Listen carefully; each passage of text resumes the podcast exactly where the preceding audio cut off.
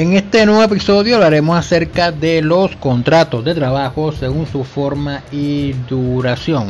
Esto lo vemos en los artículos 36, perdón, 37 a 39 y 45 a 47 del Código Sustantivo del Trabajo se encuentran regulados estos aspectos del contrato de trabajo. Pues bien, los contratos de trabajo pueden ser según su forma y según su duración. Según su forma son de dos formas. Forma verbal o en forma escrita. Para predicar su validez no requieren de forma especial. Pero se advierte que el contrato a término fijo siempre tendrá que ser por escrito. Es, es como un entendimiento que el contrato de trabajo siempre es escrito. Lo que no es cierto, lo que no es cierto. Ese es lo, que el común denominador entiende, que todo contrato tiene que ser por escrito. Pero no es así. Hay contratos que son verbales. Como el que señala el decreto 617 de 1954, que señala como requisitos del contrato verbal que más que señala que son que, debe acordarse el sitio donde se presta el, el trabajo, la cuantía y la forma de remuneración y la duración del contrato. Pero si alguno o varios de los requisitos anteriores falta, no desmerece la existencia del contrato verbal. ¿Y por qué razón? Porque si no se señala el sitio de trabajo y el sitio donde ha de desarrollarse la labor, y el trabajador se desempeña como barrendero en una bodega, la realidad supera la omisión de las partes y se entenderá que la labor del trabajador es la de barrendero y el sitio de trabajo es la bodega. Si el olvido fue la cuantía de la remuneración, imagínate cuánto le van a pagar al trabajador si no se acordó eso. La omisión que parece muy grave porque todo trabajador está pendiente de cuántos que le van a cancelar. Por cuánto va a recibir por remuneración. Entonces hay que remitirse a lo que establece el artículo 144 del código sustantivo del trabajo.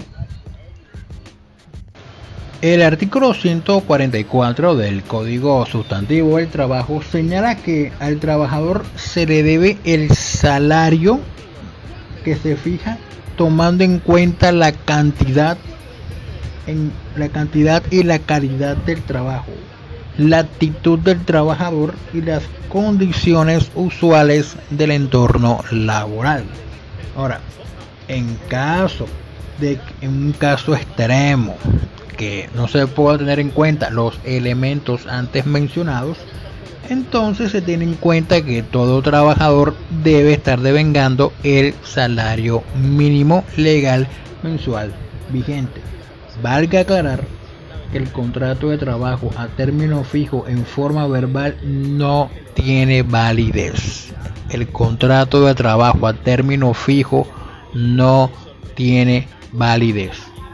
Esta clase de contrato requiere siempre la forma escrita la que se entiende como la sustancia del acto. Los demás contratos, es decir, el accidental, el ocasional o transitorio, y la duración o de obra labor determinada, y el indefinido, puede celebrarse en forma verbal.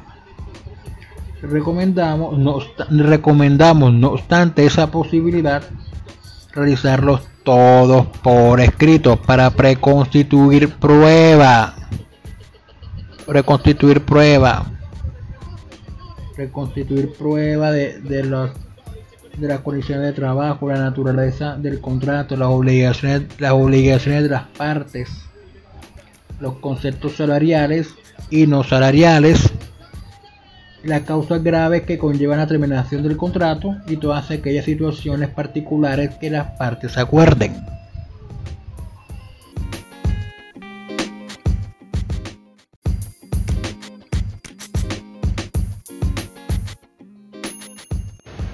El artículo 39 del Código Sustantivo del Trabajo señala que debe extenderse un ejemplar para el empleador y uno para el trabajador.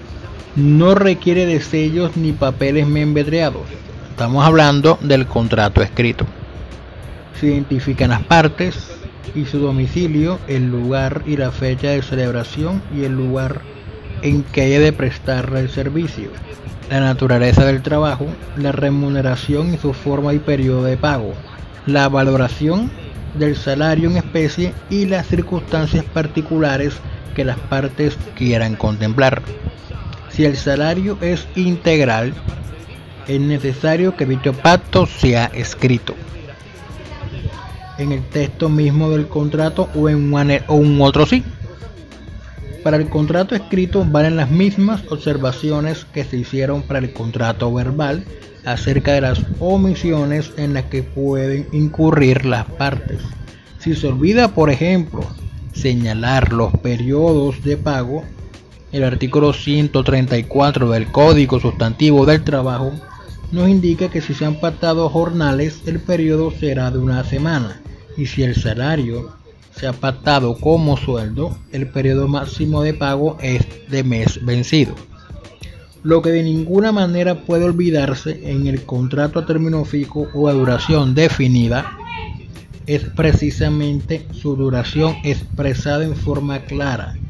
Dicha omisión trae como consecuencia que ya no sea un contrato a término fijo, sino que deberá entenderse como un contrato a término indefinido o de duración indefinida.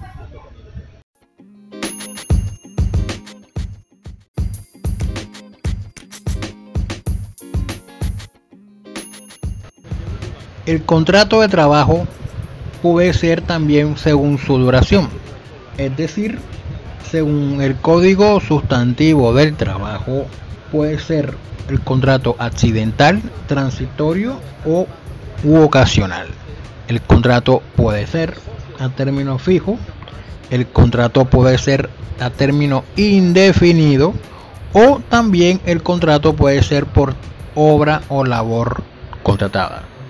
Empecemos por el primero que está en el artículo sexto, que es el contrato accidental, ocasional o transitorio. El artículo 6 lo define como el trabajo de corta duración, no mayor de un mes, y para desarrollar labores distintas a las normales o habituales del empleador. Algunos, algunos han sostenido que este no es un contrato de trabajo, pues la, pues la citada norma, que es el artículo 6, define el trabajo de esta naturaleza sin calificarlo como contrato no obstante, el artículo 45 del Código Sustantivo del Trabajo, a que se refiere la duración del contrato, lo clasifica como contrato como tal.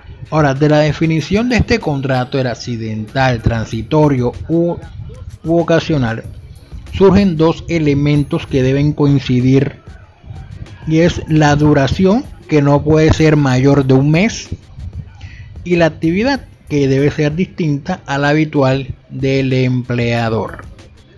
Ahora, para, mayor, para un mejor entendimiento del contrato accidental, presentamos el siguiente ejemplo. Un almacén de variedades requiere de los servicios de una persona que grabe su fachada, actividad que llevará un tiempo entre 15 y 20 días. En el presente caso procederá este contrato, pues su duración no supera el mes y la actividad es distinta a la normal del empleador. Ahora, si el mismo almacén requiere de una vendedora demostrador para atender el incremento de las ventas por una época especial de entre 15 y 20 días, no podrá realizar este tipo de contrato porque aunque es inferior a un mes, la actividad va relacionada con la actividad del empleador. En este caso tendrá que recurrir a un contrato a término fijo de 15 o 20 días o por duración de la obra o labor determinada. Si en el primer caso la lavada de la fachada requiere de un tiempo de mes y medio, tampoco procede este contrato pues excede el tope de un mes y el empleador tendrá que celebrar un contrato a término fijo por mes y medio o por duración o la duración de la obra o labor contratada. Sugerimos mejor el segundo para cuando se acabe la, obra, se acaba el contrato enseguida. Ahora, en este tipo de contrato occidental, transitorio u ocasional, los trabajadores tienen derecho al pago de cesantías, primas de servicio en forma proporcional. Pero eso sí, no tienen derecho al calzado y overall porque no se dan los presupuestos que debe ser más de un mes para que tengan derecho al calzado y overall. Asimismo, durante este contrato, los trabajadores que trabajen bajo esta modalidad contractual tienen derecho al pago de vacaciones en forma proporcional al tiempo laborado. Obviamente no van a ser vacaciones causadas porque no va a durar más de un año, pero sí se los pagarán en forma proporcional por el tiempo por el tiempo prestado. Aunque por ahí hay una corriente doctrinaria que dice que no tienen derecho porque no han trabajado más de un año como les dije al principio. Ahora, al mismo tiempo, este tipo de contratos se le debe cancelar el mes o los días trabajados al sistema de seguridad social integral. ¿Y por qué razón? Porque la ley 100, que es la ley general de seguridad social, no los excluye en forma expresa. La ley 100 inspirada en, afiliaciones y coberturas totales, dispone tanto para el Sistema General de Pensiones como para el Sistema General de Salud que deben estar afiliados todas las personas vinculadas mediante contrato de trabajo. Vinculadas mediante contrato de trabajo. Así sea que por un mes de trabajo hay que afiliarlo y pagarle lo correspondiente a la seguridad social. Estas disposiciones nos llevan a la conclusión que dichos trabajadores si tienen que afiliarse a dichos sistemas, toda vez que la ley no hace ninguna excepción. Ahora bien, como los riesgos laborales tienen directa relación con el trabajo que se desarrolla y estamos en presencia de un contrato de trabajo, no encontramos razón para dejar desprotegidos a estos servidores y por ello recomendamos afiliarlos también al Sistema General de Riesgos Laborales. Ahora, en el contrato el contrato a término el contrato a término fijo no es igual al contrato accidental. No, no, porque el contrato transitorio se refiere a actividades distintas a las que realiza el empleador en forma ordinaria, mientras que el término fijo se refiere a las actividades que desarrolla en forma ordinaria el empleador. Ahora, de igual manera el, el contrato accidental puede ser verbal o puede ser escrito. La ley laboral solo exige la forma escrita para el contrato a término fijo, lo que significa que este contrato accidental no la requiere y puede celebrarse en forma verbal. No obstante, por considerarlo de alta conveniencia para fines probatorios para evitar cualquier tipo de inconveniente más adelante, se recomienda hacerlo por escrito para constituir la prueba para evitar cualquier cosita más adelante más adelante en cualquier instancia judicial o autoridad administrativa ¿Ya?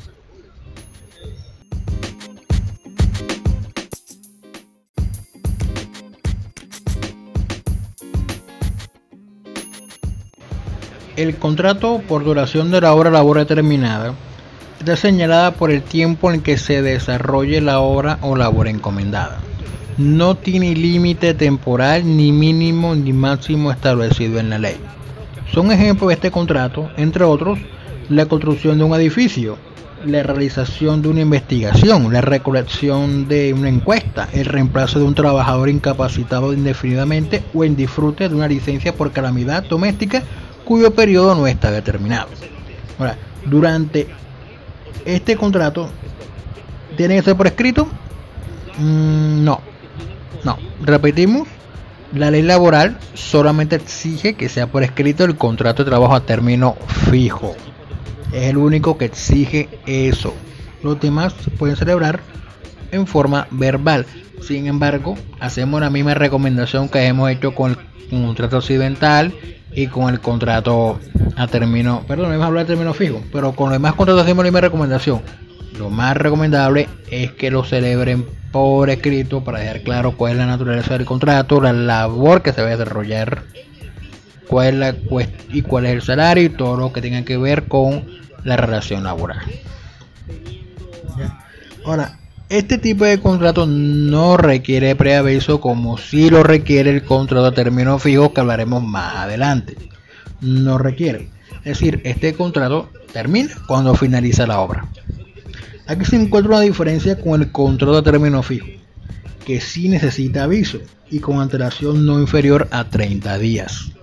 El contrato por duración de la obra puede terminar anticipadamente si el contrato que le dio origen también termina el de la misma forma. Ejemplo, si, se, si celebró un contrato con un trabajador en calidad de contratista y dicho contrato dependía de otro, si se termina el otro en forma anticipada, también terminará el contrato laboral de obra y labor terminada. Así lo ha establecido la Corte Suprema de Justicia mediante una sentencia del año 2017 que es la SL 15172 del año 2015. Perdón, 1517. 1517. Ahora, este tipo de contrato los trabajadores tienen todos los derechos de a, recibir prestaciones sociales. Es decir, se causan vacaciones, primas, intereses.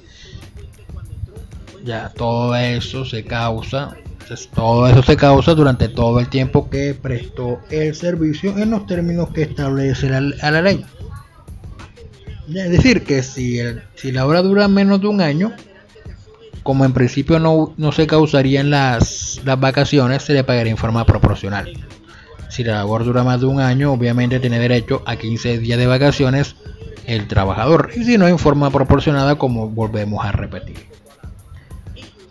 Este tipo de contrato, los trabajadores deben estar protegidos por el Sistema General de Seguridad Social Integral, es decir, afiliarlos a pensión salud y riesgos laborales para evitar cualquier inconveniente más adelante durante la labor desarrollada.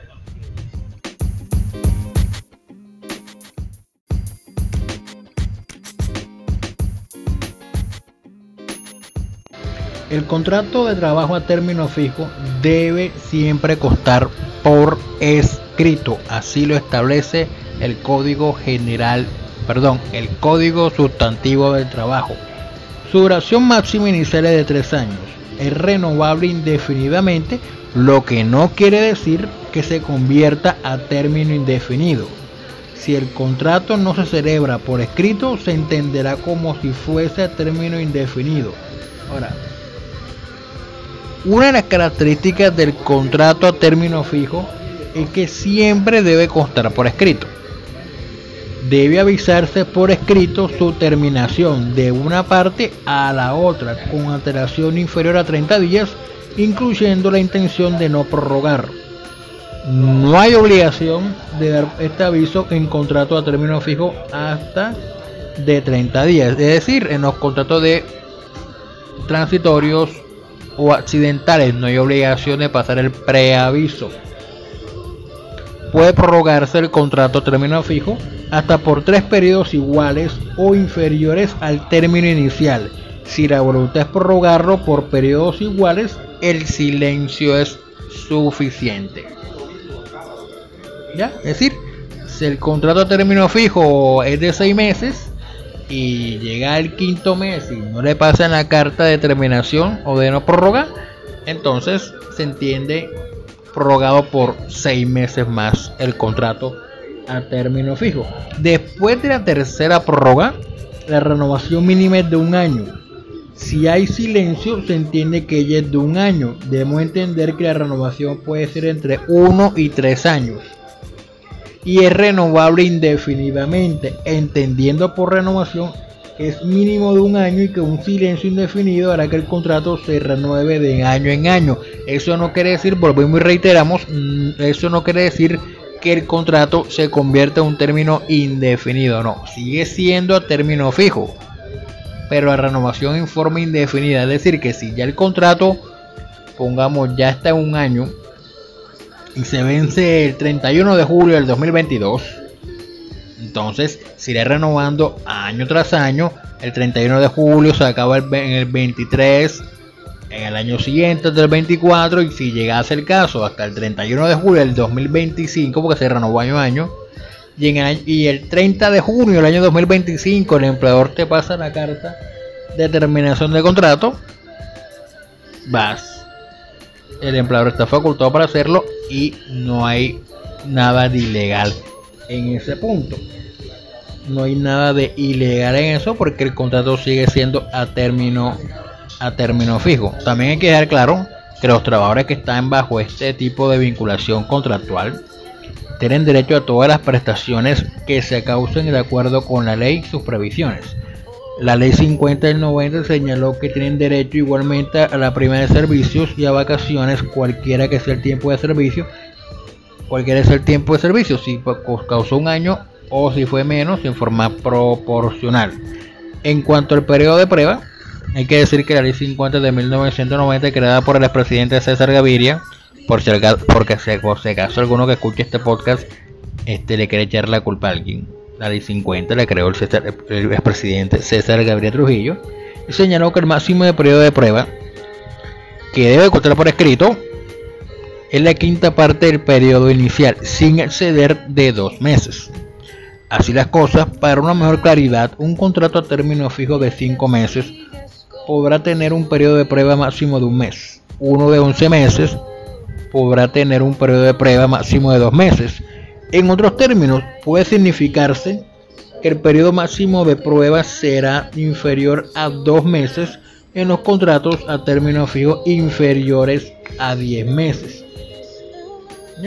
Ahora, en lo relacionado con las cesantías, en los fondos, los contratos a término fijo no constituyen excepción en régimen establecido en la Ley 50 de 1990, relativo a la liquidación anual de la cesantía y de consignación de su valor en el fondo que señala el trabajador, a más tardar el 14 de febrero del año siguiente.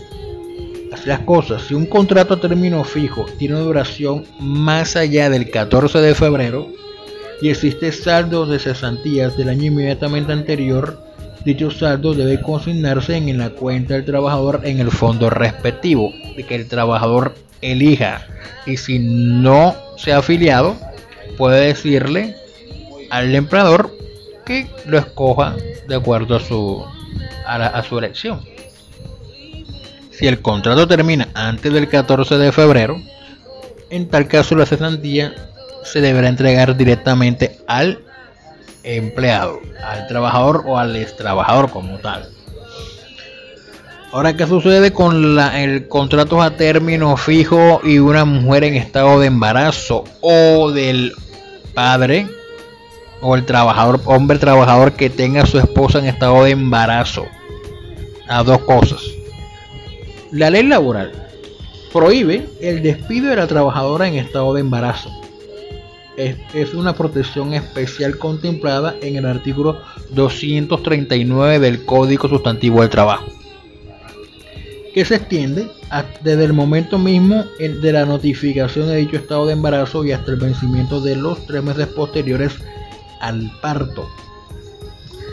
Jurídicamente siempre se ha entendido que en los contratos a término fijo no se presenta la figura del despido cuando se da en los términos de ley el aviso de terminación es un modo legal de terminación que no puede asimilarse al despido, casi lo contempla el Código Sustantivo del Trabajo. No obstante lo anterior, la, Corte Constitucional en diferentes sentencias en sede, de, en sede de tutela ha garantizado que mientras subsisten las causas que le dieron origen al contrato y la trabajadora ha cumplido con sus obligaciones, se, le deberá garantizar la prórroga del contrato. Es más, en la, en la sentencia una sentencia de unificación del 2017 que lo haremos en otro episodio y en una del 2018, el que es la 075 del 2018, modificó el criterio acerca de la estabilidad laboral reforzada en cuanto a las mujeres en estado de embarazo.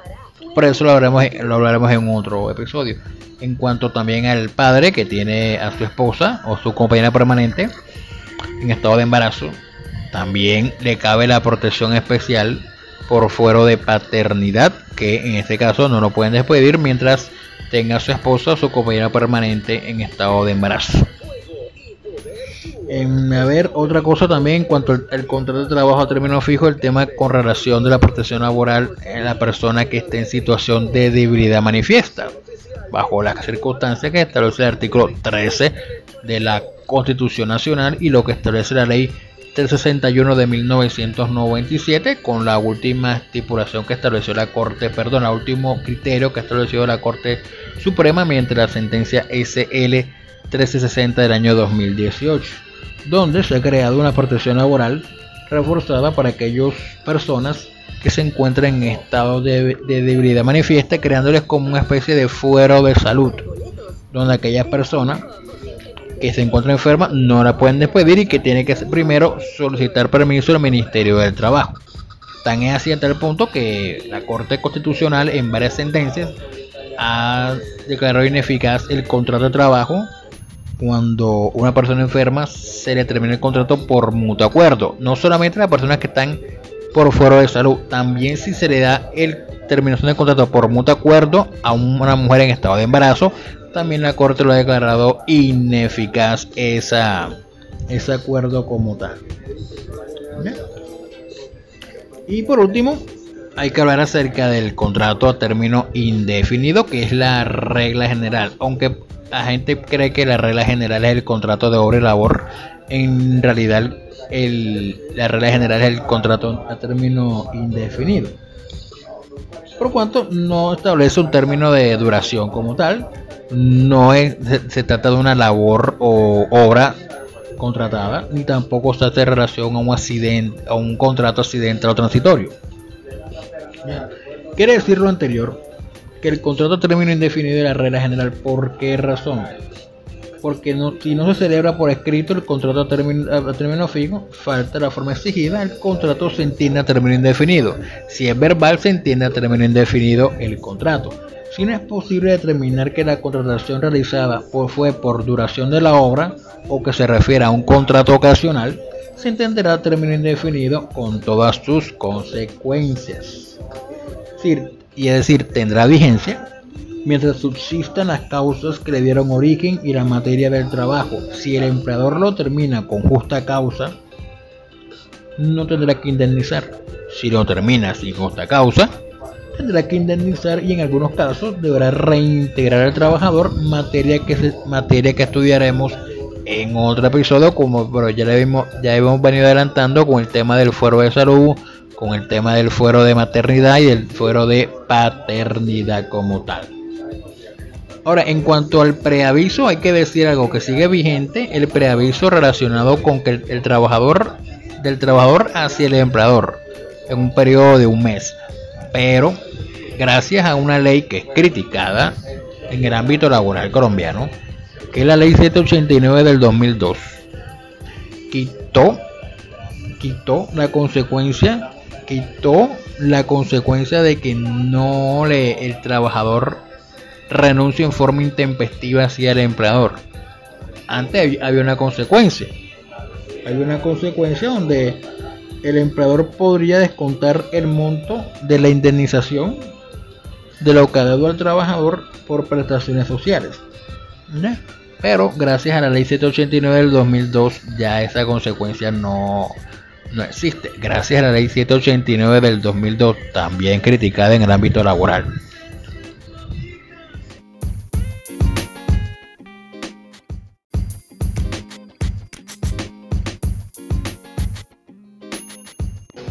Características del contrato de trabajo a término fijo. 1. Su vigencia, reiteramos, está supeditada a la estipulación de un plazo fijo previsto expresamente y por escrito entre el empleador y trabajador. La fijación de la duración es de entera potestad de los contratantes, pero bajo un marco máximo de duración que es de tres años contados a partir de la celebración. Su característica fundamental es permitir la terminación del contrato al, vencimiento del plazo acordado, sin generarse para la parte que impulsa la terminación obligación resarcitoria de ningún tipo, siempre y cuando cumpla con la obligación de preavisar la terminación del vínculo con una antelación mínima de 30 días anteriores al vencimiento del término inicial o de alguna de sus prórrogas. La obligación de preavisar tiene una excepción en el caso de los contratos a término fijo por 30 días.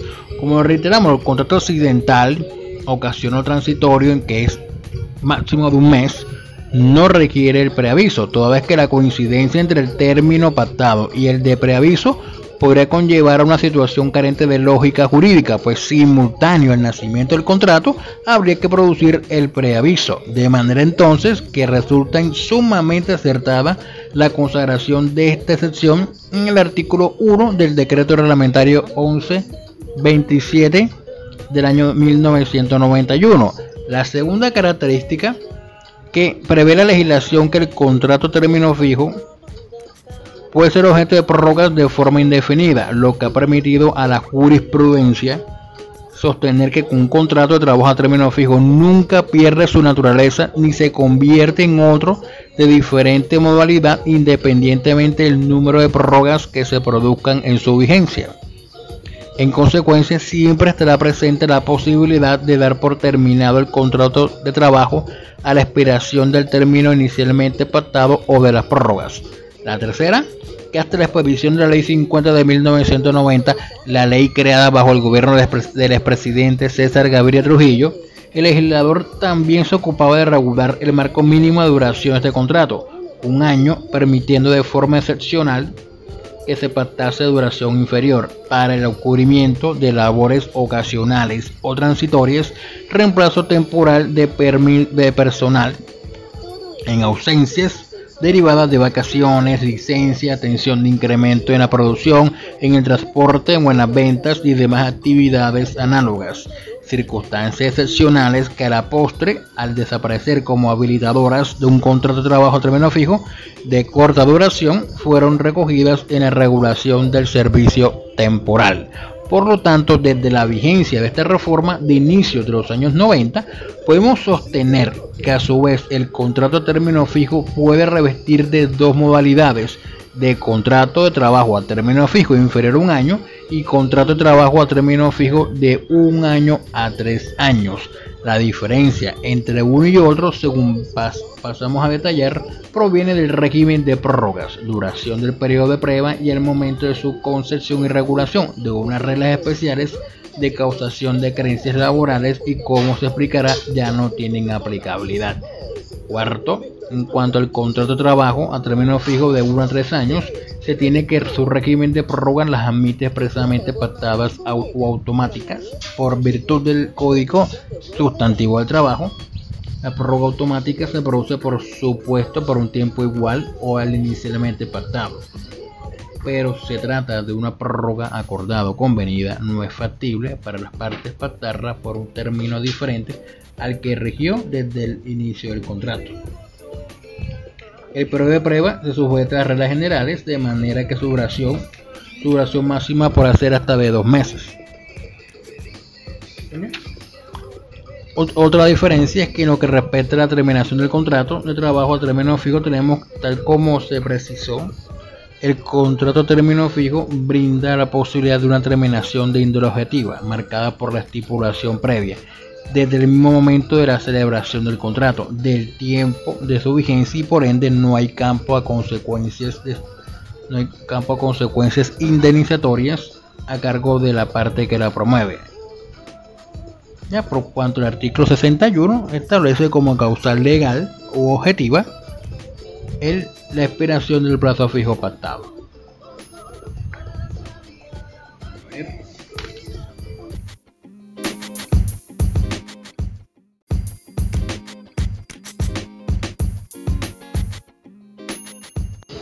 También hay que manifestar que que durante el estado de emergencia sanitaria causada por el COVID-19, el gobierno nacional expidió el decreto 526 del año 2021, el cual permite que los contratos de trabajo se firmen en forma electrónica. Es decir, que ya no se, por lo pronto no se requerirá, o en algunos casos no se requerirá la presencia física para la firma del, del documento del contrato de trabajo, si, lo, si así lo estipula o así lo decide el, el empleador. El decreto 25, el decreto 526 del 2021 señala los, los requisitos para legalizar el contrato de trabajo con las firmas digitales o electrónicas tanto del empleador como del trabajador.